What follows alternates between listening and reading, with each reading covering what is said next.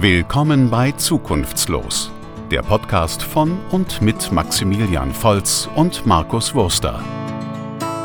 Alles über das Leben als Studierender und die Themen der Zeit.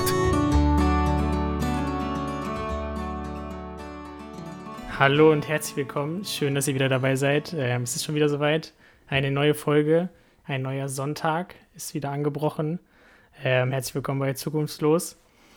Äh, wie immer einmal Maximilian Volz und auf der anderen Seite des Mikros sitzt Markus Wurster. Wie immer, es hat sich nichts, ja. nichts verändert. Genau. Äh, es klappt schon richtig gut hier mit dem Intro. Wir werden immer besser. Und heute haben wir äh, eine besondere Folge wieder. Und zwar ist das die erste Folge unserer Reihe mit den Parteien. Wir haben ja gesagt, wir wollen ein bisschen über Politik sprechen und uns Gäste von den jeweiligen Parteien dazu einladen. Und heute haben wir unseren ersten Gast da. Äh, wenn du magst, stell dich einfach mal vor, wer bist du und was machst du? Ähm, ja, hallo. Ähm, mein Name ist Petra Teufel. Ähm, ich bin die stellvertretende Kreisvorsitzende der Freien Demokraten äh, in Jena und dem Saale-Holzland-Kreis. Ähm, ich bin, also studiert habe ich äh, Mathematik, ich bin Diplom-Mathematikerin ähm, und habe äh, längere Zeit in der Softwareentwicklung gearbeitet und habe dann vor einem Jahr mein Hobby sozusagen zum Beruf gemacht und arbeite jetzt im Landtag für die FDP-Fraktion als Referentin. Cool. Und äh, wie lange bist du schon bei der FDP? Also warst du vorher schon Mitglied oder? Ähm, also in, also hobbymäßig, sage ich jetzt mal ehrenamtlich in der Politik bin ich ähm, seit ich 30 bin, also seit gut zwei Jahren. Ähm, 2018 im Frühjahr bin ich eingetreten, so im Mai rum war das. Ähm, ja. Und okay. habe davor schon ein bisschen Kontakt ähm, zur Partei gehabt. Stand denen schon immer nahe, aber dass ich hm. dann eingetreten bin, das hat dann doch noch eine Weile gedauert. Und was ist jetzt gerade konkret deine, deine Aufgabe bei der FDP? Was machst du gerade? Also ähm, gerade im Ehrenamt ähm, als Stellvertreterin von unserem Kreisvorsitzenden mache ich, ähm, bin ich für die Öffentlichkeitsarbeit zuständig, was im Moment ähm, im Wesentlichen sich darauf beläuft, dass ich die Social-Media-Kanäle äh, koordiniere ähm, und viel mit der Kreistagsfraktion und der Stadtratsfraktion ähm, mich abstimme, ähm, auch manchmal mit der Presse Pressemitteilungen schreibe, solche Geschichten mache und alles mögliche organisatorische. Also so ein Kreisverband ist ja ein bisschen wie ein Verein. Du hast ähm, satzungsmäßige Sitzungen, die du abhalten musst und dabei unterstütze ich unseren Vorstand. Okay, cool. Ähm, was würdest du denn sagen, was macht denn die FDP aus, wenn du die in, weiß nicht, ein, zwei Sätzen mal beschreiben müsstest? Oder was macht auch liberale Politik aus? Mm, also für mich macht die FDP aus, oder warum ich dabei bin, ist ähm, diese Mischung aus auf der einen Seite gesellschaftlicher Freiheit. Also wir schreiben, wir wollen Leuten nicht vorschreiben, wie sie ihr Leben zu führen haben. Ähm, und auf der anderen Seite aber ähm, auch dieses klare Bekenntnis zur sozialen Marktwirtschaft. Also das sehe ich so bei keiner anderen Partei in Deutschland. Das ist der Grund, warum es mich da schon immer hingetrieben hat. Und ähm, was macht liberale Politik aus? Das sind ja eigentlich zwei Fragen, die du da gestellt hast. Ich glaube, also liberale Politik so vom, vom, vom Mindset her oder vom Doing her ähm, macht vor allem aus, ähm, dass man sich immer bei jeder Frage, die sich so stellt oder bei jedem Problem, was ähm, sich so stellt, erstmal fragt, ist das überhaupt was, was ich als Politiker, als Staat regeln muss? Muss ich da überhaupt aktiv werden? Ähm, ich habe das Gefühl, dass viele, viele Politiker und auch viele Parteien sich sogar gerne Probleme suchen, um die dann zu lösen. Und wir sind tendenziell Leute, die sagen, vielleicht ist das was, wo wir gar kein Gesetz schaffen müssen. Und ich glaube, auf der anderen Seite haben wir auch so ein bisschen dieses Mindset zu sagen, uns ist klar, dass wir in den allermeisten Bereichen die wenigste Ahnung haben und wahrscheinlich auch nicht diejenigen sind, die die Lösung vorgeben sollten. Wir sollten erkennen, dass es ein Problem gibt, dass es vielleicht einen, einen Regelungsbedarf gibt, aber wir sollten nicht unbedingt bis ins kleinste Detail das Konzept vorgeben, wie es aussieht. Also ich glaube, das ist so ein, mhm. so ein roter Faden, den du immer, wenn du dir liberale Antworten anguckst, äh, findest in unserer Politik. Mhm. Mhm. Gibt es da vielleicht irgendein konkretes Beispiel auch äh, in der Lokalpolitik, wo du sagst, da müssen wir eigentlich gar nichts machen als Politikerin? Ähm, ihr habt so ein Beispiel gebracht in ähm, den Fragen, die ihr vorher geschickt habt. Da geht es um die, ähm, die Insel. Das finde ich, ich finde, Soziokultur ist da so ein ähm, nettes Beispiel, wo du, also du hast viele Sachen, die einfach durch bürgerliches Engagement leben, die sich auch dadurch, dadurch finanzieren, wo man als Staat eigentlich nur, oder ich, also als Staat, als Stadt, wie auch immer, ähm, eigentlich nur gucken muss, dass man die Hürden vielleicht niedrig hält. Dass man sagt, okay, die sollten vielleicht jetzt nicht mit ganz viel Bürokratie konfrontiert sein, die sollten jetzt auch nicht äh, mit Regelungen konfrontiert sein, die für ganz andere Settings gedacht sind. Ähm, wo man jetzt aber, glaube ich, nicht aktiv als Stadt sagen muss, ich organisiere da jetzt was oder ich gebe da großes Geld dazu, weil die das einfach selber viel besser können und selber viel besser wissen, was sie tun wollen. Also das ist jetzt mal so, wenn man es auf kommunaler Ebene runterbricht, glaube ich, ein ganz gutes Beispiel. Mhm. Okay. Ähm, um vielleicht mal ein bisschen, Back, äh, bisschen Background zu mir zu geben. Also ich war frisch aus der Schule raus mit 18, ein absoluter FDP-Anhänger.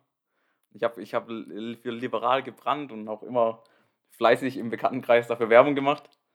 Ähm, aber es hat sich dann verändert. Es hat sich verändert und ich will, ich will jetzt beispielsweise nicht mehr die FDP. Ähm, aber wie will denn die FDP so eine junge Wählerschaft ansprechen wie mich? Und wie will sie dann auch die, die sie angesprochen haben, nicht mehr verlieren? Also, das ist jetzt eine schön allgemeine Frage. Also grundsätzlich, ja. das ist immer so eine Frage, die stellen wir uns natürlich auch, gleichwohl wir das Problem nicht haben. Also ich persönlich habe schon immer FDP gewählt, kann ich ja jetzt, kann ich ja sagen. Ja. Ähm, ich bin auch nie, also selten, vielleicht mal kommunalpolitisch, wenn man die Person kennt und dann sagt man, na gut, da ist äh, die Person wichtiger als das Parteibuch.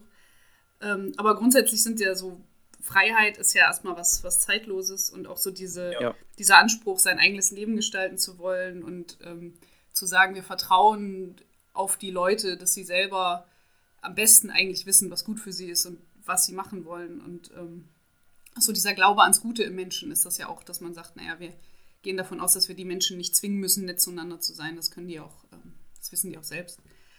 Ähm, das ist ja eigentlich schon auch was, was als junger Mensch einen anspricht, tendenziell.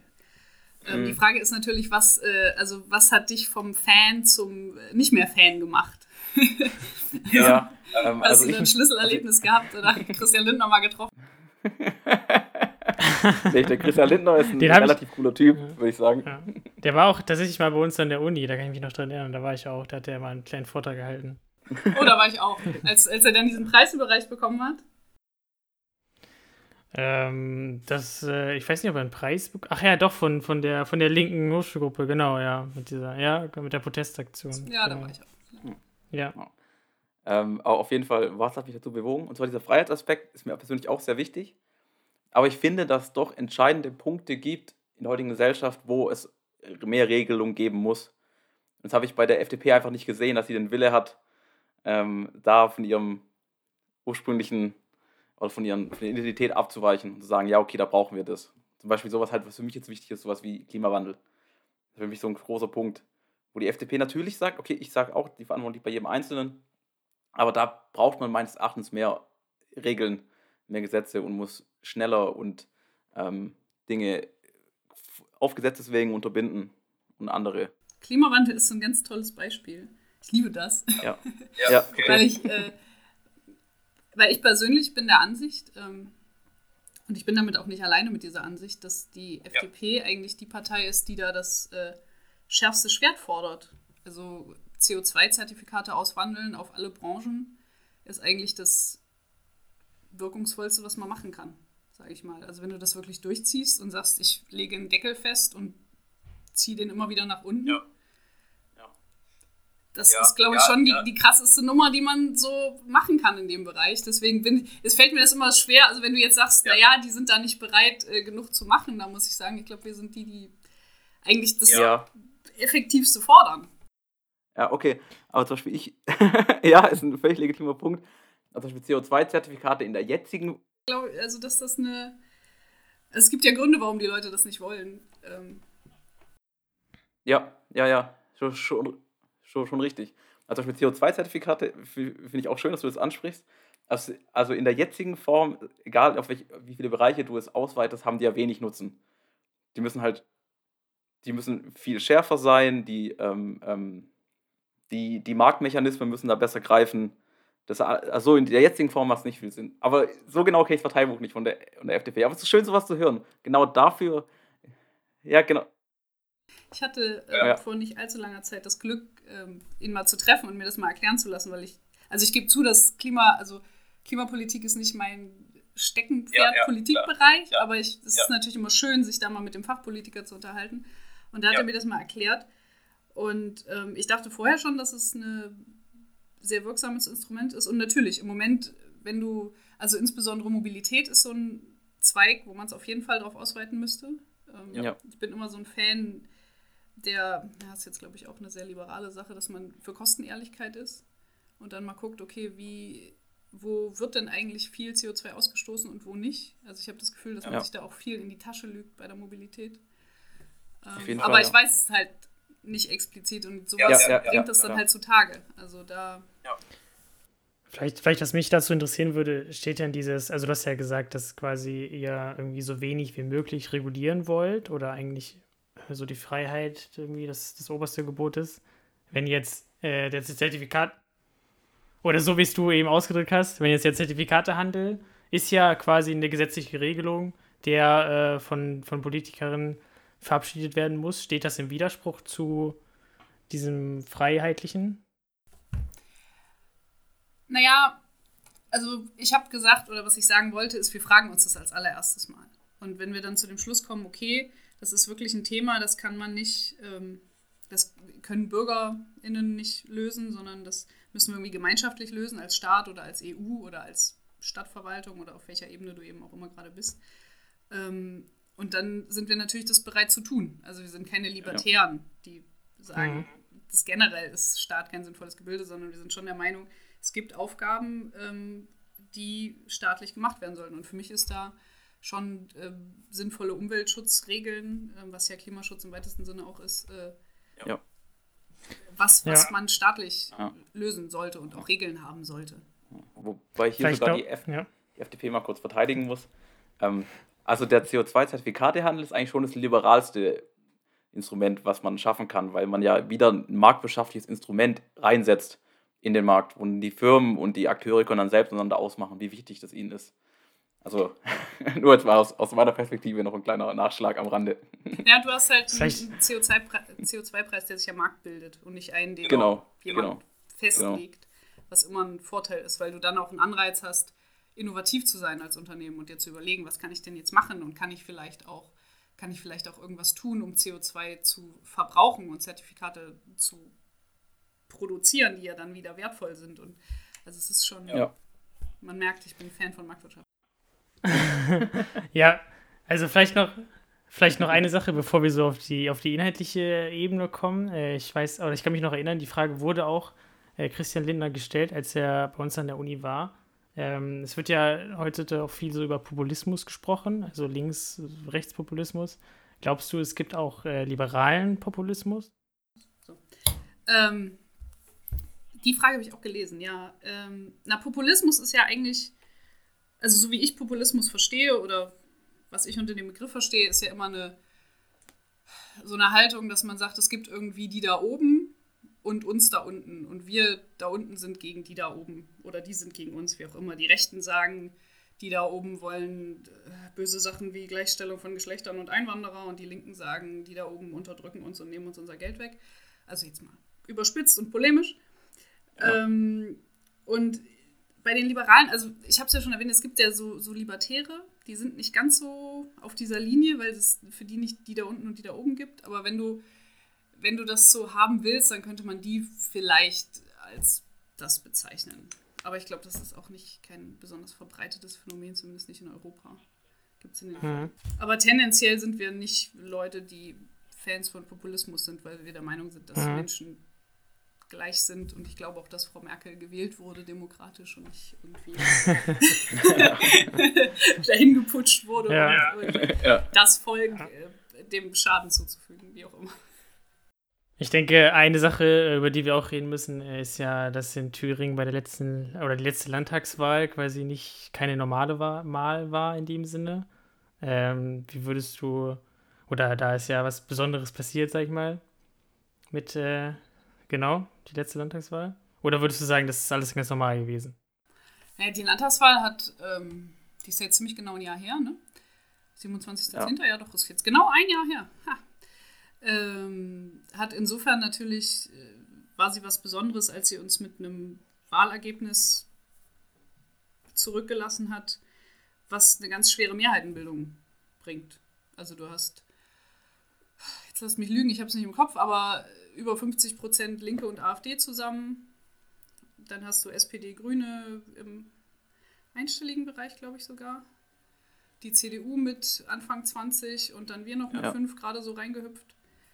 Ähm, was natürlich eine Sache ist, die es in Deutschland vorher, soweit ich mich erinnern kann, zumindest noch nicht gab. Ähm, also die Wahl an sich, würde ich sagen, war ziemlich eine normale Wahl. Aber mhm. das Ergebnis ist natürlich bemerkenswert. Ähm, und ich würde sagen, auch was dann danach passiert ist, also sprich, wie dann die ganze Koalitionsbildung und die Ministerpräsidentenwahl, das ist sicherlich das, worauf du hinaus willst, äh, ja. gelaufen ist. Genau. ähm, ja, dazu geführt hat, dass äh, man sich da so ein bisschen, also die alten Antworten haben nicht mehr funktioniert, sagen wir es mal so. Es war nicht einfach klar, es gibt Rot-Rot-Grün oder Große Koalition oder was weiß ich, Schwarz-Gelb, wie auch immer. Ähm, sondern es war schwer, Mehrheiten zu finden. Wie würdest du denn, denn das bewerten? Also da gab es ja wirklich äh, nicht nur in Thüringen, sondern landesweit auch irgendwie Empörung und dass da äh, die FDP oder andere Parteien sich irgendwie instrumentalisieren lassen haben. Also wie würdest du das denn aus heutiger Sicht bewerten, was dort passiert ist bei der Ministerpräsidentenwahl? Also im Nachhinein deswegen, also bin ich, deswegen bin ich auch sehr froh, dass ich den Job habe, den ich gerade habe, habe ich da unglaublich viel gelernt. Also ich meine, ich war da gerade sechs Wochen im Landtag, habe ich da gearbeitet. Ähm, und das war natürlich eine Überraschung. Also da, ich glaube, ich bin noch nie morgens aus der Straßenbahn gestiegen und abends so verwirrt nach Hause gefahren wie an dem Tag. Ähm, und bewerten, ich glaube, aus meiner persönlichen Sicht ähm, würde ich sagen, also ich habe damals nicht, war damals nicht im Landesvorstand, ich war auch nicht im, im Landesparteirat, also ich habe da jetzt an der Entscheidung nicht direkt teilgehabt, also was die Kandidatur anging und so. Ich war natürlich aber durchaus nah dran und habe das mitbekommen und man macht sich natürlich auch selber so Gedanken als Mitarbeiterin und rechnet rum und überlegt, was könnte dann dabei rauskommen. Ähm, und ich glaube, was so in mein, mein persönlicher Denkfehler war und was ich mir da auch mitgenommen habe, ist, ähm, ich habe da viel zu, von viel zu nah dran und viel zu sehr aus meiner eigenen Perspektive gedacht. Also wir Liberalen waren damals, wir waren so froh, dass wir wieder im Landtag sind. Das war ein Riesending für uns, gerade nachdem Sachsen und Brandenburg nicht reingekommen ist. Und dann mhm. irgendwie mit diesen 73 Stimmen und so. Und das war einfach ähm, riesig damals für uns. Ich finde es auch immer noch riesig. Ähm, und dann saßen wir da vor dieser vor dieser Kandidatensituation. Ne? Du hast irgendwie einen, Bodo Ramelow, der schon einen Koalitionsvertrag aufgesetzt hat mit, mit Rot-Rot-Grün und sich gerne wiederwählen lassen will. Und jeder weiß ja, dass er keine Mehrheit hat. Wir alle wissen, es wird eine Minderheitsregierung und wir alle wissen, dass ähm, für FDP und CDU das eigentlich ein linker Ministerpräsident eigentlich ein No-Go ist und das auch alles ist, wogegen sie gekämpft haben die ganze Zeit. Ähm, und dann, dann stehst du da und denkst, naja, was mache ich denn jetzt? Ich könnte, also den, von der AfD, den Kandidaten, den kann man, glaube ich, ganz entspannt ins Skat drücken, weil, also muss man jetzt nicht drüber reden, dass der indiskutabel ist. Und dann sitzt du da und denkst so, jetzt habe ich so lange dafür gekämpft. Also ich bin ja kein Abgeordneter, aber wenn ich mich da jetzt so reinversetze, denkst du, naja, ich kann jetzt einfach mich enthalten quasi. Ich kann Ramelow wählen. Ich kann den, also das andere, die Option stellt sich wirklich gar nicht. Und dann denkst du, naja, aber eigentlich, wenn ich zwei Alternativen habe, die mir beide nicht gefallen, dann, dann einfach nichts zu tun, fühlt sich auch schlecht an. Und das meine ich mit zu sehr äh, in der eigenen Blase gedacht. Ne, das ist halt die Situation, in der man sich da befindet, ohne drüber nachzudenken, okay, was bedeutet das unter Umständen und was könnten andere Leute tun. Ich glaube, das war der, wenn ich jetzt da so viel interpretieren kann, der Fehler den, was ich da auch für mich gelernt habe. Und ich glaube schon, dass man, wenn man steckt da ja nicht drin, aber ähm, dass man da auch irgendwelche anderen Lösungen hätte finden können. Aber mhm. ja, die Situation wird wahrscheinlich so nie nochmal kommen, deswegen. Und wenn jetzt mhm. aber, also würdest du das dann trotzdem, oder wie fandest du, dass das dann Kemmerich die, die Wahl dann auch angenommen hat, quasi? Obwohl ja klar war in der Situation, er wurde eben mit Stimmen von der AfD gewählt. Weil das ist ja dann eigentlich der Zeitpunkt, wo man sagen müsste, okay, wie du es gerade beschrieben hast, wir waren irgendwie so sehr, so zu sehr mit ja. uns beschäftigt und wir wurden jetzt gerade überrumpelt. Äh, jetzt müssen wir wieder zurückrudern, weil sonst gibt es irgendwie ein, ein Chaos. Das ist ja nicht passiert. Also ich habe nie drüber nachgedacht, ob man, wenn man kandidiert, dann auch die Wahl nicht annimmt. Also ich wüsste auch nicht, dass das jemals vorgekommen ist. Und ich weiß auch, dass im Nachhinein, als diese Situation dann diskutiert wurde, ähm, diese Idee dann aufkam, weiß ich auch, dass das, ähm, also der juristische Dienst vom Landtag hat, glaube ich, zwei Tage gebraucht, um überhaupt zu beurteilen, ob das möglich ist. Also was dann passiert, wenn er da Nein gesagt hätte. Also das war wirklich sehr, sehr weit weg, einfach diese. Also ich weiß, im Nachhinein kann man dann immer sagen, ja, hätte er doch einfach Nein gesagt und die Welt wäre schön gewesen. Mhm. Aber genauso unrealistisch ist es halt auch, dass es in dem Moment ähm, aber das meine ich halt mit dem zu sehr in der eigenen Blase denken und vielleicht nicht den allerletzten und unwahrscheinlichsten Schritt zu Ende denken. Aber findest du das denn aus heutiger Sicht äh, mit Abstand in Ordnung, dass jemand mit Stimmen von der AfD gewählt wird, oder? Das ist so ein bisschen, also das ist eine wirklich schwierige Frage, weil. Ja, auf jeden Fall. da gibt es auch keine, keine richtige Antwort drauf, weil es kommt ganz klar auf die, die Situation an. Ich glaube, dass in der ganz konkreten Ministerpräsidentenwahl ähm, da sind so viele andere Fehler passiert, dass das ganze Thema, also Bodo Ramelow ist ja damals auch mit einer Stimme von der AfD gewählt worden, als er das erste Mal Ministerpräsident war. Und ähm, da war aber die Situation ein bisschen eine andere. Ne? Und ich glaube, wenn man damals, also in einer ganz anderen Situation kann ich mir vorstellen, dass das für mich kein wie soll ich das sagen? Also ich würde das jetzt nicht immer ganz, ganz schrecklich ja. finden. Äh, man muss sich natürlich immer bewusst machen, dass die AfD eine Partei ist und das ist auch an dem Tag deutlicher ja. kann es eigentlich gar nicht werden. Ähm, eine Partei ist, deren einziges Ziel ist, die Verfassungsorgane lächerlich zu machen. Also das ist einfach so, ja. das muss man immer bedenken, wenn man Politiker ist. Das macht es jetzt nicht unbedingt leichter, aber es ist ja. ein Fakt, den man nie vergessen darf. Ähm, nichtsdestotrotz sind sie da. Ja. Ähm, mhm. Aber jetzt ein bisschen, bisschen vor dem Hintergrund, das ist natürlich eine sehr schwierige Frage, was vielleicht ein bisschen einfacher ist zu, zu beurteilen, ist ähm, mit, dem, mit dem Hintergrund von der letzten Wahl und vor allem ähm, dann, was danach passiert ist, glaubst du, das hat einen Impact auf die Chancen der FDP bei der nächsten Landtagswahl? Also ich glaube, dass es keinen Einfluss hat, dass das ist ja. ausgeschlossen. Okay. ähm, es gibt ja viele ja. Theorien, ob das jetzt nun eher hilft oder eher schadet oder ähm, so weiter. Da, also was ich an ja. dem Tag auch beschlossen habe, ist, dass ich keine Wahlen mehr voraussage. ja. Deswegen, ähm, ich glaube, es gibt da so viele, so viele Schichten und ich kann auch nicht in den Kopf unserer Wähler reingucken und Wählerinnen. Ähm, ich denke aber, dass es auf jeden Fall was ist, was ähm, nahezu jeder weiß in Thüringen und jeder im Hinterkopf hat, wenn wieder Wahl ist. Ja. Ähm, wird sich zeigen. Ich freue mich ja drauf, okay. wenn mal wieder Wahlkampf ja. ist und ich mal wieder mit den Leuten Würdest, reden kann. Glaubst du, dass er, dass er wieder antreten wird? Als Ministerpräsident sich aufstellen lassen wird oder als Spitzenkandidat? Also ich glaube, als Ministerpräsident wird er sich definitiv nicht nochmal aufstellen lassen, völlig egal, äh, was man tut, niemals. Ähm, als Spitzenkandidat das muss er wirklich selber entscheiden. Ähm, kommt auch so ein bisschen darauf an, wann überhaupt eine Landtagswahl ist. Das ist ja auch was, was wir gar nicht wissen im Moment. Ähm, ich gehe davon aus, dass er noch eine Weile in der Landespolitik in Thüringen eine Rolle spielen wird. Ähm, aber ob er jetzt quasi an der allerexponiertesten Stelle sein wird, das muss er entscheiden und das muss auch ein Parteitag einfach entscheiden. Hm. Mhm. Äh, wie, wie, ich finde das sehr spannend, wie du so äh, darauf reagierst. Deswegen würde ich da noch ein bisschen nachfragen. Ähm, er war ja auch jetzt zum Beispiel auf diesen, diesen Corona-Demos irgendwie. Letztens hat er so, so einen Tweet oder irgendwas geäußert, ähm, dass das irgendwie gar nicht so sehr sein Fehler war damals. Ähm, also wie findest du denn das? Ist das irgendwie, also wie, wie ist da deine Meinung zu? Findest du das alles in Ordnung oder findest du, siehst du schon, dass da auch Fehler passiert sind? Das würde mich einfach nochmal interessieren.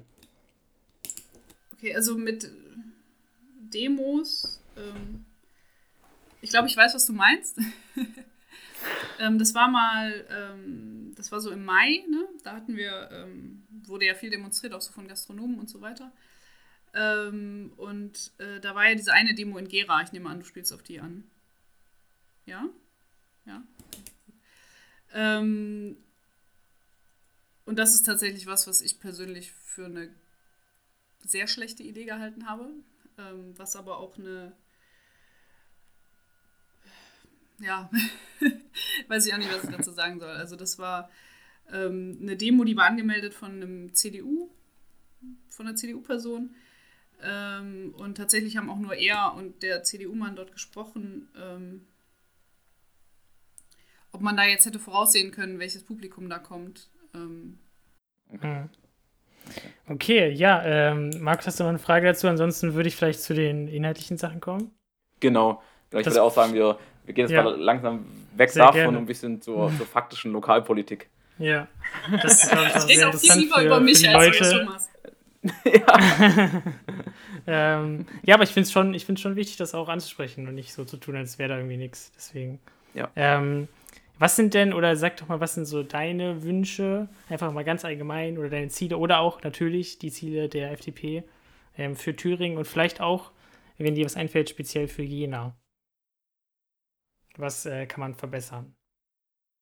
Ui, das ist aber sehr allgemein. Also grundsätzlich, was ich ja, ähm, was ich ja persönlich mache, ist ähm, Digitalisierungspolitik. Hat vielleicht auch was mit meinem beruflichen Hintergrund zu tun, dass ich da mir immer einbilde, ich könnte zumindest einigermaßen mitsprechen. ähm, und äh, da habe ich einen Haufen kleine Wünsche, glaube ich, ähm, fürs Land, aber auch für die Kommune, ähm, wo es einfach Baustellen gibt, wo ich das Gefühl habe, da geht es nicht wirklich voran, aus verschiedensten Gründen. Ähm, also wir haben ja sowas wie das Online-Zugangsgesetz, ähm, wo ich der Meinung bin, dass die Umsetzung da gerade ganz schleppend vorangeht ähm, wo ich auch das Gefühl habe, dass einfach mit dem, vielleicht so ein bisschen mit dem falschen Blickwinkel rangegangen wird. Ähm, ich weiß nicht, ob ihr das Tafel kennt. Das ist so ein System, da kann man Dinge beantragen im Internet für Thüringen. Das ist, spielt einfach mal damit rum. Ich kann es nur jedem empfehlen, auch euren Zuhörern. Geht einfach mal auf tafel.de, versucht irgendwas zu beantragen. Und ähm, also für mich ist das die Webseite, die immer wieder zeigt, dass es dann doch einfacher ist, aufs Amt zu gehen. Und das ist aus meiner Sicht genau das, äh, das Falsche. Das ist das, was wir eigentlich nicht wollen, sondern wir alle nutzen ja das Internet, ähm, weil es einfach ist. Also meine Mutter hat auch ein Handy und nutzt WhatsApp, weil es einfach ist und nicht, weil sie so technikaffin ist. Ähm, und ich glaube, dass wir da ähm, in der Politik so eine Haltung haben, die nicht hilfreich ist. Also wenn man mit Frau Tauber zuhört, also unsere Finanzministerin, wenn man Frau Tauber zuhört, was sie so über Digitalisierung sagt, dann sind es im Wesentlichen Bedenken und das ist alles schwierig und die alten Leute und überhaupt und kostet Geld. Und dass es am Ende des Tages unser Leben sehr viel einfacher machen kann, ähm, das vermisse ich dabei so ein bisschen. Auch so dieser, dieser Service-Gedanke, sage ich jetzt mal, also Staat als Dienstleister, Verwaltung als Dienstleister, die wir ja alle bezahlen mit unseren Steuern und so weiter ähm, das fehlt mir da so ein bisschen. Also wenn ich mir was wünschen könnte, dann, dass dieses Mindset ein bisschen mehr sich durchsetzt in der Politik, dass man den Bürgern das Leben doch eigentlich einfacher machen will und nicht äh, erschweren und sie nicht äh, nerven. Das ist ja auch was, was gerade in der Corona-Krise äh, sehr hilfreich ist, dass wir so eine digitalisierte ja. Welt eigentlich schon sind oder da Chancen haben. Ja, aber auch unabhängig davon. Also ich war wirklich schockiert an meinem ersten Arbeitstag im Landtag. und so, also ich habe ja davor in, in, in, so einem, naja, ein richtiges Startup sind die eigentlich nicht mehr, aber doch ein kleines Softwareunternehmen in Jena gearbeitet. Und ich habe mit dem Chef auch danach noch ein bisschen Kontakt gehabt, immer mal. Und auch als Corona war, der hat halt gesagt, naja, wie immer, wir haben halt alle unsere Rechner genommen, sind nach Hause gegangen und weitergearbeitet. Quasi. Mhm. As usual. Und das ist halt was, was bei mir auf Arbeit überhaupt nicht denkbar ist. Also das endet schon damit, dass einfach die, es einfach nicht genug VPN-Zugänge gibt und auch alle Protokolle geblockt sind, weil einfach das Kabel nicht genug Einsen und Nullen durchlässt, weil wir dafür nicht das, also die richtigen Leitungen haben und ist auch alles. Hey, okay. es ist wirklich sehr, sehr schwer. Und das meine ich mit, äh, mit Mindset, also diese Haltung, dass man sagt, naja, das geht halt nicht, dann ist das halt so, anstatt zu sagen, es ist eigentlich indiskutabel, dass das nicht geht. Ähm, ich hoffe, ich bin jetzt hier nicht zu abstrakt, ich weiß nicht, wie euer Publikum so ist. Noch. Ja, also ich habe ja selbst so einen kleinen IT-Background und finde es eigentlich ganz interessant zu hören. ja, da gibt es auch, da gibt's auch äh, Polyluxe und Schreibmaschinen. Ich habe auch äh, ah, okay, ja. Und wir müssen auch, was ich auch richtig schockierend fand, war, wenn du eine, ähm, eine Vorlage eingibst im, im Landtag, also fürs, fürs Parlament, ja. dann gibt es auch nur einen Weg und der ist das Ausdrucken dann muss es ein Abgeordneter oder eine Abgeordnete unterschreiben und dann bringt man die zur Poststelle. Und da wird die dann quasi wieder abgetippt und dann als PDF in das Informationssystem gestellt. Oh und wenn man nett ist, dann schickt ja. man denen das quasi, also so per Copy-Paste nochmal per E-Mail hinterher, weil dann müssen die das nicht abtippen. Okay. Ja, okay. Und ich hatte ja. die so naiv, wie ich bin, bin ich dahin gestiefelt und habe die gefragt, ob wir da vielleicht eine Schnittstelle machen können aus unserem Intranet und wenn der Workflow dann durch ist, ja. dann schicke ich denen das einfach. Oder ob ich das ja, nach. ja, aber es ist eigentlich spannend, wenn, wenn, man, wenn man als, ähm, als Bundesland oder auch als Bund insgesamt eine Digitalisierungsstrategie fährt, aber die eigenen Prozesse noch nicht digitalisiert sind, dann ist halt ein bisschen so eine, eine Krux. So, das ist, ist, ein Dilemma, das geht nicht auf. Ja, ich, es ist auch, es ist auch, ich glaube, dass es auch wirklich ganz, ganz viel Kommunikation und Erklären ist. Also mhm. dieses viel, viel Digitalisierung ist ja auch, ähm, ich habe ein PDF-Dokument und stelle es ins Internet. Und wenn ich cool bin, dann ist das PDF-Dokument ausfüllbar. Ja, ähm, genau. Und wo ich dann auch immer sage, naja, aber das ist so, wie wenn du, weiß ich nicht, wenn Amazon damals die Otto-Katalog-Bestellscheine eingescannt hätte und gesagt hätte, ihr könnt ihr euch runterladen, da hätte niemand jemand was bei Amazon bestellt, weil es ja, total ja. umständlich wäre. Oder wenn die Wikipedia-Leute gesagt hätten, wir scannen jetzt mal den Brockhaus ein, stellen ihn online. Ja. Ja, ja was, ich, ja, was ich da immer sehr spannend finde, ist, ähm, ist das große Beispiel, dass, ähm, dass viele, viele immer sagen, ja, ähm, wir nehmen nur ein Fax an, weil es viel sicherer ist wie eine Mail. Aber wenn man Leuten mal erklärt, dass ein Fax halt eigentlich unsicher ist wie jede Mail, dann, dann, dann bricht für die immer eine Welt zusammen. Und dann funktioniert plötzlich der ganze Verwaltungsapparat nicht mehr. Und wir alle nicht mehr faxen. Was machen wir dann? Das ist ja. Ja, oder also an sich diese was ich auch immer schwer finde, ist zu glauben, dass Papier sicherer wäre als digitale Übertragung. Ja. Weil was, also ja. ich habe mal, ich glaube, die, die Horrorvorstellung wirklich, was so Informationssicherheit angeht, wir haben mal bei mir zu Hause einen Brief bekommen mit ganz vielen Unterlagen vom Finanzamt, also Belege für die Steuererklärung, aber die waren nicht für meine Familie. Ja. also das ist für mich so, das ist auch ein Beispiel, wo ich sage, also es ist Papier ist wirklich nicht sicher, weil wenn der Briefträger es beim falschen einwirft, dann. Okay, aber jetzt, aber jetzt genug, genug äh, IT-Talk für unsere Zuhörer. ähm, also das ist mein Traum, dass ich da mit ja, diesen ja. Wassertropfenartig immer wieder sagen kann, wir machen das jetzt bitte anders. Ja. ja. Aber Maxi, jetzt darfst gern du wieder einsteigen. Ähm, ja, genau, jetzt kann ich auch wieder mitreden. ähm, ich habe in eurem Programm gelesen, ähm, euch ist leistungsstarke Wirtschaft, der Solidität, Stabilität und Subsidiarität wichtig. Vielleicht kannst du das mehr erläutern, was es bedeutet. Erläutern, was es bedeutet. Ja, ähm, ich, ich habe das Zitat auch gelesen. und ich glaube, es ist von unserer Website, ne? Da steht, äh, steht, wir setzen auf eine starke Wirtschaft und eine Finanzpolitik der Solidität äh, und Subsidiarität. Ähm, und Stabilität. Stabilität, genau. Ähm, was damit gemeint ist, ist ähm, im Grunde genommen Finanzpolitik auf kommunaler Ebene so zu gestalten, dass man ähm, ja, dass sie solide ist, dass man einen Haushalt aufstellt, ähm, der realistisch ist, dass man versucht, nicht mehr Geld auszugeben, als man einnimmt. Und Subsidiarität eben, dass man an der Stelle die Entscheidungen getroffen werden, wo sie auch wirksam werden. Ähm, also wir Liberalen sind ja grundsätzlich ähm, eine Partei, die immer sagt, gibt den Kommunen möglichst viel Geld oder den Bürgermeistern möglichst viel Geld zur freien zur Verfügung weil die wissen, ob bei ihnen gerade die Kita saniert werden muss oder der Friedhof neue Bänke braucht oder es doch vielleicht, weiß ich nicht, die hm. Grundschule in WLAN braucht. Ähm, und ähm, das ist damit gemeint. Ganz, also ja. im Grunde. Das ist ja auch das, was gerade wieder wichtig wird. Ja. Und gibt es da, gibt's da irgendwas Konkretes, was, was dich oder was irgendwie die FDP stört?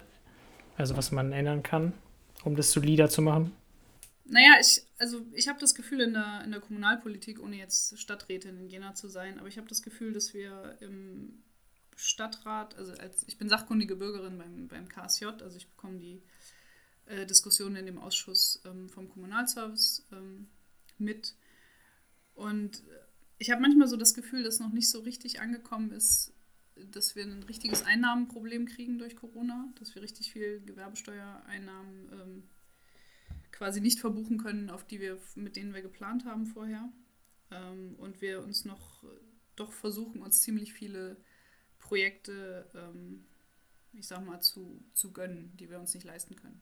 Ähm, was nicht schön ist. Also wenn man das so liest, ich selber bin auch im, in dem Beirat für Bürgerbeteiligung da gibt es immer so ein Bürgerbudget und ähm, das ist natürlich uncool, dass das zusammengekürzt wird von 100.000 Euro auf 25.000 äh, Euro. Ähm, aber genau das ist damit halt gemeint, dass man sagt, wenn wir nicht in die Haushaltssicherung wollen, ob wir das müssen oder nicht, wird sich zeigen, ähm, dann müssen wir halt gucken, dass wir unsere Ausgaben zurückfahren und uns vielleicht keine Trinkbrunnen in die Stadt stellen oder ähnliche okay. Sachen, die natürlich schön sind, aber halt, ja, wenn ich pleite bin, dann fange ich auch nicht an, mein Bad zu renovieren. Ist das auch ein Problem der, der Verteilung des Haushaltes? Also, dass, es, dass man eigentlich an sich genügend Geld hat, aber das falsch verteilt ist? Mm. Jetzt sind wir tief in der kommunalen Finanzpolitik. Jetzt hast du mir eine Frage gestellt. Also Jena hat ja ähm, mehr als durchschnittlich freiwillige, freiwillige Leistungen. Das kann man schon mal sagen. Ähm, du hast ja ganz, ganz viel Geld, was einfach nur für Aufgaben der Kommunen weitergegeben wird vom Land. Also da kann man nicht wirklich von einem Verteilungsproblem in dem Sinne sprechen. Du kannst natürlich immer priorisieren noch, ähm, aber so würde ich das nicht sehen. Mhm. Also wo wir einsparen können, sind halt wirklich diese freiwilligen Sachen, ähm, auch wenn es nicht, nicht schön ist. Wohnungsbau ist ja auch ein großer Kostenfaktor für eine Stadt, noch Wohnungen zu unterhalten. Ähm, wie, wie ist da so der Stand von der FDP dazu? Soll kommunaler Wohn äh, Wohnraum von der Kommune geschaffen werden oder soll es alles in marktwirtschaftliche Hände gegeben werden? Wenn ja, wie, wie kann man dann in einer Stadt wie Jena, wo man dann immer sehr viel ich sag mal, Zuwanderung hat von Studenten und es wahrscheinlich auch nicht abreißt die nächsten 20 Jahre, dass die Stadt eher ähm, e-, eher, eher noch ein bisschen wachsen wird. Ähm, wie, wie geht man da um? Also ähm, die FDP als freiheitliche Partei, soll man das wirklich alles in die marktwirtschaftlichen Hände legen? Oder soll man dann doch vielleicht manchmal eingreifen und was selbst machen? Also im Moment ist es ja so, wir haben eine kommunale Wohnungsgesellschaft. Ähm, ne? Jena Wohnen, mhm. ich glaube, das ist ziemlich bekannt, die haben, haben sehr viele Wohnungen ja. in Jena. Und ähm, die haben ja auch einen Teil, bitte es kann sein, dass ich die Zahlen jetzt nicht mehr genau zusammenkriege, aber ja. die haben ungefähr 17.000 Wohnungen, Jena Wohnen, und davon mhm. sind so gut 1000 so richtig echte Sozialwohnungen, also geförderte Wohnungen. Ähm, ja. Und der Rest sind normale Mietswohnungen, sage ich jetzt mal, ähm, über das ganze Stadtgebiet verteilt, die meisten so in den südlichen ähm, Wohn Wohngegenden. Und ähm, Jena Wohnen ist ja ein Unternehmen, ähm, eine GmbH, wenn ich es richtig weiß, ähm, mhm. die zwar hauptsächlich kommunale, also nur kommunale Eigentümer hat, aber an sich als Wohnungsunternehmen aus meiner Sicht ziemlich gut funktioniert. Also deren okay. ähm, Mieten, Durchschnittsmieten liegen ja auch unter den Marktmieten. Also die sind schon ein mhm. Anbieter, der eigentlich günstige Wohnungen bietet. Und ich meine, wenn man sich überlegt, 17.000 Wohnungen in Jena, 100.000 Einwohner, das sind schon sehr viele Leute, die bei Jena Wohnen wohnen. Ja.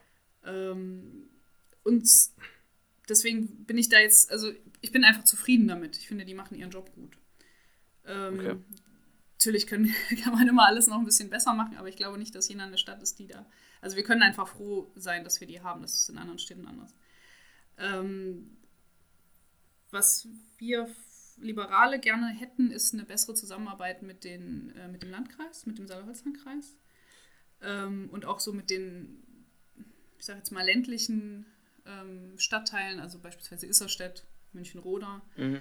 ähm, dass man da ermöglicht, gerade für Familien, also der Klassiker ist ja, du kommst als Student nach Jena, wohnst in der WG und dann irgendwann wirst du älter, gründest eine Familie und dann willst du vielleicht nicht mehr in der WG wohnen, sondern würdest dir gerne ein Häuschen bauen, ähm, das zu ermöglichen. Einfach um diese, diese Wohnungen, die dann wieder frei werden, auch nutzen zu können. Ähm, mhm. Grundsätzlich okay.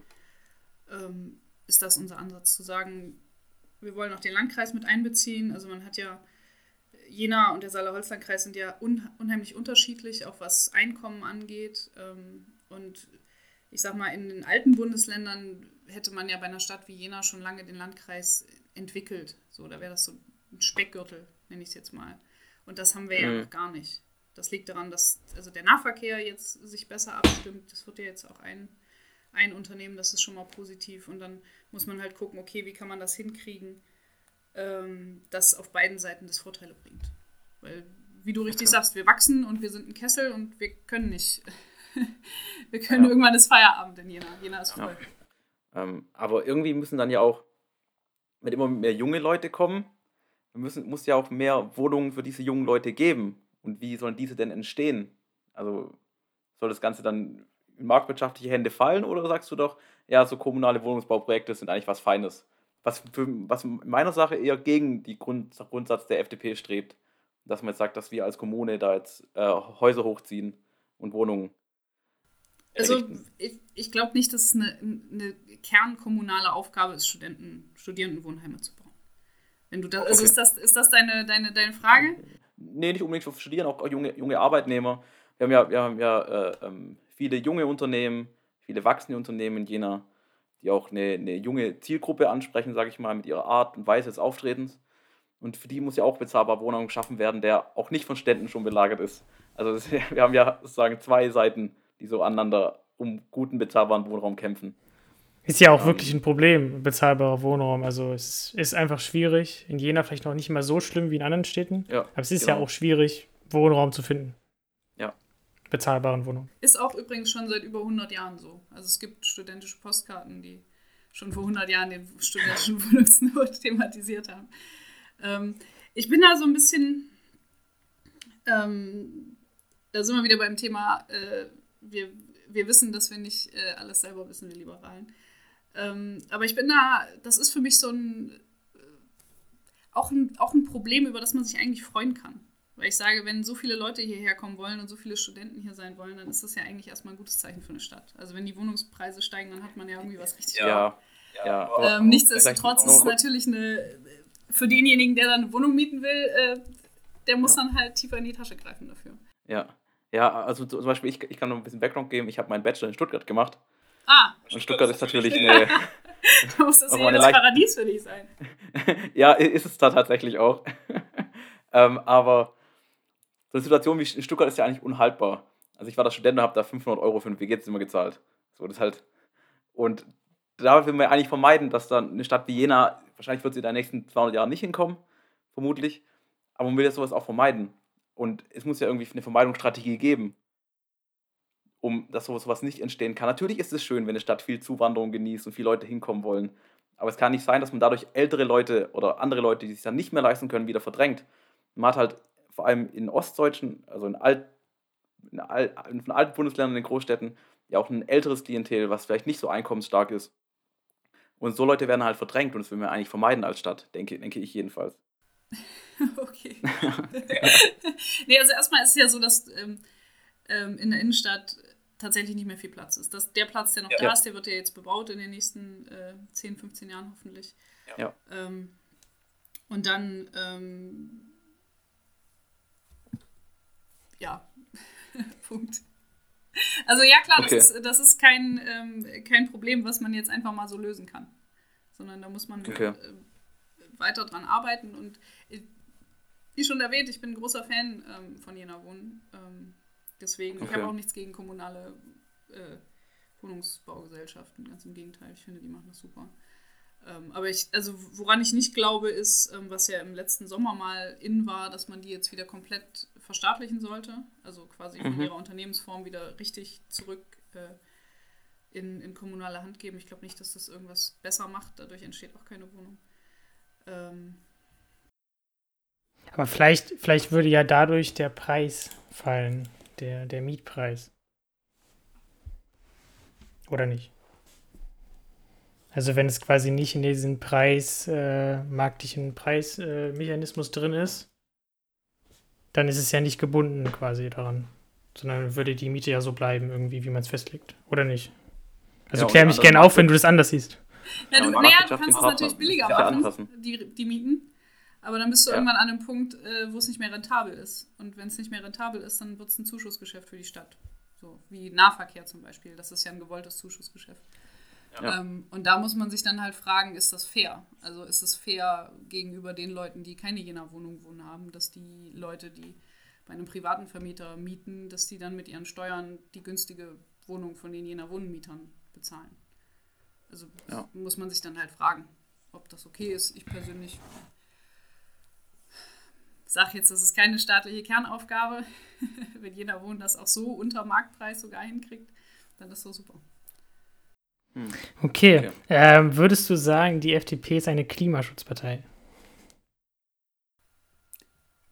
Wir hatten es ja schon von den CO2-Zertifikaten. Ja, genau. Und ich würde Ja, ja. sagen, ähm, wenn man das so durchziehen würde, ähm, wo es wie gesagt an uns nicht scheitert, ähm, dann hätte man schon sehr viele Probleme gelöst und in dem Falle wären wir dann auch eine Klimaschutzpartei. Ohne das jetzt zu sagen, wir sind gar keine Labelpartei, ähm, sondern Mhm. wir sind einfach eine Partei und ja, Klimaschutz ist auch ein Thema für uns. Hm. Dazu habe ich auch noch was in eurem äh, Programm gelesen. Da stand, ähm, dass man Windkrafträder nicht vor der Haustür und auch nicht im Wald platzieren soll in Jena. Ähm, wir brauchen ja aber Windkrafträder, wir brauchen erneuerbare Energien. Wie kann da Thüringen zu beitragen? Wenn das nicht vor der Haustür stehen soll und, auch, nicht im Wald. Wo kommt es dann hin? Das Windrad Ja. Oder, oder warum hat die FDP da so eine ablehnende Haltung, dass man, dass man, äh, es liegt schon sehr ablehnend, dass man Windkrafträder nicht vor der Haustür und auch nicht im angrenzenden Wald stehen haben will.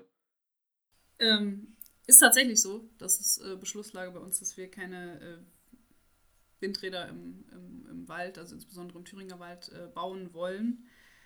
Ähm, ich muss aber auch zugeben, dass das eine Debatte ist, aus der ich mich als Stadtbewohner immer ganz fein raushalte, weil ich immer sage, ich persönlich weiß, dass bei mir im Garten kein Windrad gebaut werden wird und ähm, ich versuche mich da jetzt nicht, nicht auf eine Seite zu schlagen, sage ich mal so ganz äh, Was ist denn die Seite der FDP dazu? die Seite der FDP, die offizielle Beschlusslage der FDP ist, dass wir das äh, dagegen sind, dass in Thüringen im Wald Windräder gebaut werden.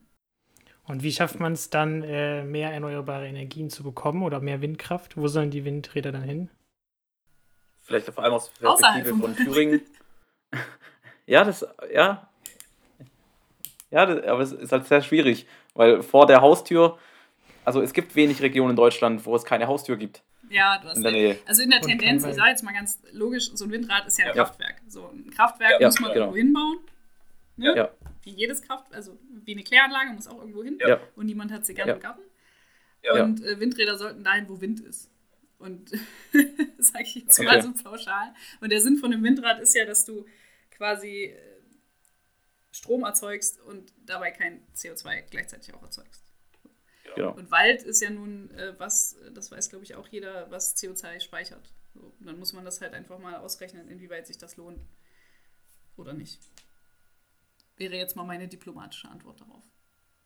Okay. Okay. Ohne, Ähm. ohne Förster oder Energietechniker zu sein. Ja.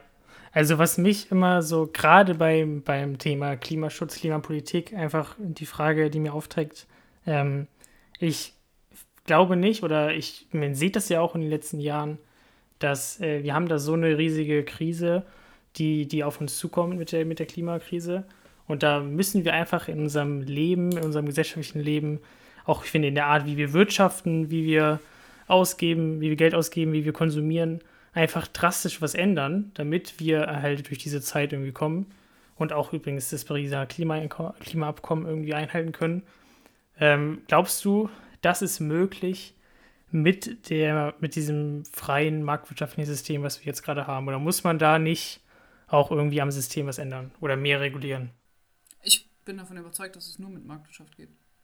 Also, also was wäre denn die Alternative? Also, ähm, wie gesagt, das ist erstmal nur eine Frage. Würdest du sagen, dass das geht mit diesem System? Und wenn ja, wie schafft man das, ohne äh, staatlich was zu regulieren? Naja, also ohne, also ohne dass man, dass man irgendwelche Leitplanken vorgibt, schafft man es nicht. Wie gesagt, wenn du, wenn du einen CO2-Deckel beschließt und sagst, Pariser Klimaabkommen, wir dürfen x 1000 Tonnen CO2 ausstoßen, um unser Ziel da zu erreichen, dann machst du es genauso. So wie du es auch mit, mit anderen staatlichen Grenzwerten machst. Und wie man den dann einhält, ob man dann sich eine schlaue Technologie ausdenkt, die CO2 speichert oder indem man ganz viele Windräder baut oder indem man ganz viele Bäume pflanzt oder indem man you name it macht, ähm, das überlässt man dann den schlauen Leuten. Aber die Unternehmen, die Unternehmen machen das ja nicht freiwillig. Also die Unternehmen machen ja nicht freiwillig so, sagen jetzt, ja, okay, oh, äh, die Politik hat jetzt ein Gesetz beschlossen, die wollen irgendwie Klimaschutz betreiben, jetzt muss ich meine komplette Produktionslinie irgendwie umstellen. Also da muss ja irgendwas passieren. Dass auch große Unternehmen, die, die, die viel dafür verantwortlich haben, auch irgendwie was ändern. Ja, klar. Also in dem Moment, wo du für jedes Gramm CO2, was du ausstößt, bezahlst, dann wirst du da ganz genau hingucken. Weil, wie schon erwähnt, in dem Moment kostet es Geld. Und dann mhm. wird es für dich als Unternehmer unumgänglich, dir da Gedanken drüber zu machen. Und ich muss auch zugeben, ich habe auch das Gefühl, alle Unternehmer, so in Anführungsstrichen, die ich kenne, und alle Unternehmen, in denen ich in den letzten Jahren gearbeitet habe, die hatten das, es ist nicht so, dass sie das Thema nicht auf dem Schirm hatten.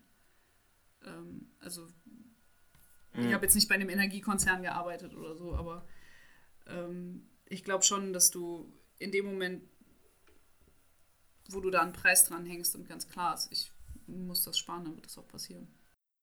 Okay, und das würdest du sagen, das ist halt die Maßnahme, die wir brauchen und dann äh, schaffen wir das? Oder muss man noch mehr tun? Es ist auf jeden Fall eine wirksame Maßnahme. Also ich habe ja schon gesagt, ich sage die Zukunft nicht mehr voraus. Das habe ich mir nicht aufgeschminkt. Aber das ist auf jeden Fall die Maßnahme, auf die ich setzen müsste, wenn ich sie mir aussuchen müsste. Hm. Okay. So, ähm, und dann, äh, wir sind schon doch schon einige Zeit dabei, aber mhm. ähm, nur, um das, nur, nur, um das Thema kurz anzusprechen, das Thema hätte eigentlich verdient, dass man länger drüber redet, aber du musst auch nicht deine persönliche Meinung abgeben, sondern nur so ein bisschen der Stand der, der, ähm, der FDP, zum Beispiel äh, zu, ähm, zu der aktuellen äh, Geflüchteten-Thematik, sag ich mal, vor, vor allem mit Hintergrund ähm, äh, zu, zu dem Lager in Lesbos, ähm, zu der Mehraufnahme von Geflüchteten in Deutschland. Ähm, wie ist da so der Stand der, der FDP? Zu, also jetzt ganz generell also, oder mein persönlicher oder ähm, also, ja, also, du, mein, du, meinst, jetzt, du meinst, also, jetzt, du meinst ja. jetzt Moria, das Lager Moria, was äh, abgebrannt genau. wurde und äh, genau. wo genau. Corona jetzt auch äh, war und so weiter. Genau. Ähm, mein, meine persönlichen Gedanken zu dem ganzen Thema, möchtest du wissen? Nee, eher ja. sogar ein bisschen die FDP-Sicht. Die FDP-Sicht darauf? Ja. Okay.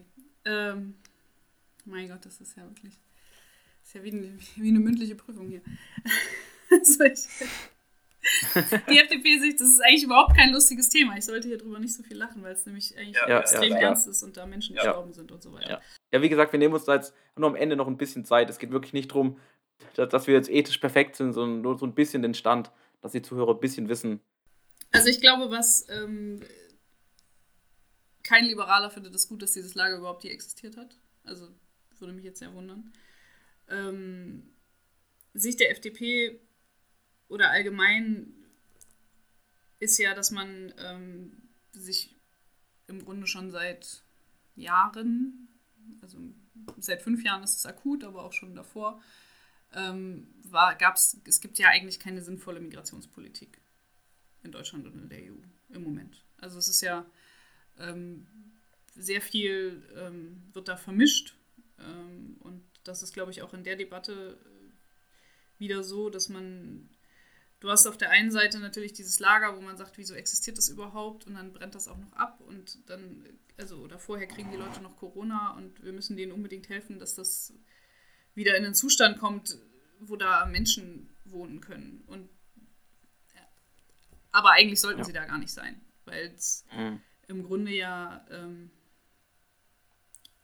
ja nicht viele Möglichkeiten gibt, ähm, warum Menschen da sind und was mit denen passieren sollte. So, das war jetzt schlecht ausgedrückt, aber ähm, mhm. die, die FDP-Sicht der Dinge ist ja zu sagen, okay, ähm, wenn man über Migration redet und über Flucht redet und über Asyl redet, dann muss man es auch genau in diese drei Sachen unterscheiden. Dass man sagt, es gibt Leute, die sind, das sind, sind eigentlich nur sehr wenige, aber die werden individuell verfolgt und die sollten Asyl bekommen. Die sollten ne, Asylberechtigte, mhm. jetzt mal im klassischen Sinne. Und dann gibt es Leute, die fliehen von einem Krieg. Also der letzte war, glaube ich, in Syrien, wo viele Leute vorgeflohen sind und die sollten wir natürlich auch schützen. Und dann gibt es äh, Menschen, die einfach gerne einwandern wollen in die EU oder vielleicht nach Deutschland. Ähm, und das sind alles drei Leute, die ein Anliegen haben und die im Moment ja, kein, also keine wirklichen Wege, Wege haben. Das ist ja der Grund, warum all diese Sachen passieren. Mhm. Ähm, und also meiner Meinung nach zwei Gedanken dazu. Einmal, ähm, das ist ja jetzt nun auch schon wieder ein paar Wochen her, diese Geschichte in Moria und soweit ich weiß, ja. hat man da jetzt auch ja. ähm, das wieder aufgebaut. Aber meine Gedanken dazu sind eigentlich, ich weiß, dass, also mich persönlich frustriert es auch sehr, dass man da offenbar fünf Jahre lang mehr oder weniger gar nichts gemacht hat. Also zumindest erinnere ich mich nicht dran, dass wir irgendwie jetzt ein äh, großartig neues Einwanderungsgesetz hätten oder dass wir die ähm, subsidiär Schutzbedürftigen, also die Leute, die aus Kriegsgebieten kommen, irgendwie jetzt anders behandeln als vorher, sondern wir sind einfach nur, man hat das ein bisschen effizienter gemacht, was das BAMF da macht, aber eigentlich mhm. sollten die, die ja gar nicht zum BAMF. Und eigentlich sollten die auch arbeiten können, möglichst schnell. Und eigentlich sollten die nicht in irgendeinem Lager in Griechenland sitzen. Mhm. Ähm, ob da jetzt das hilft, wenn wenn Thüringen sagt, wir nehmen 200 Leute auf, das ist natürlich nett und auch gut.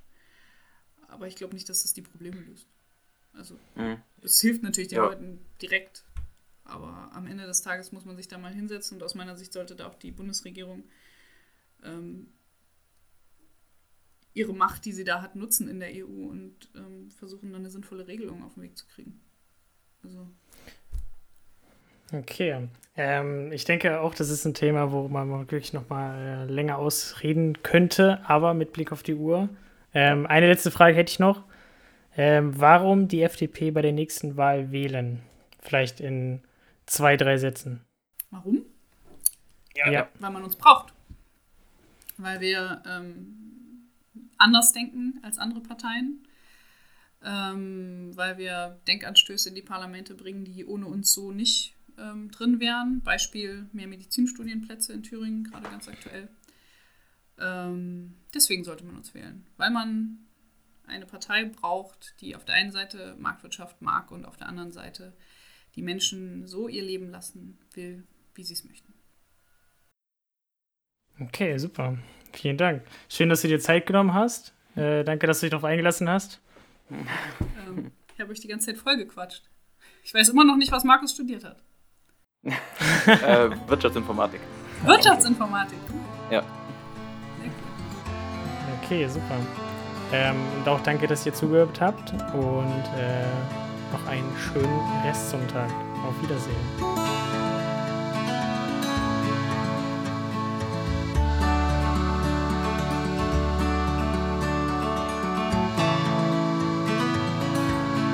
Das war Zukunftslos der Podcast mit Zukunft. Jede Woche neu und überall dort, wo es Podcasts gibt.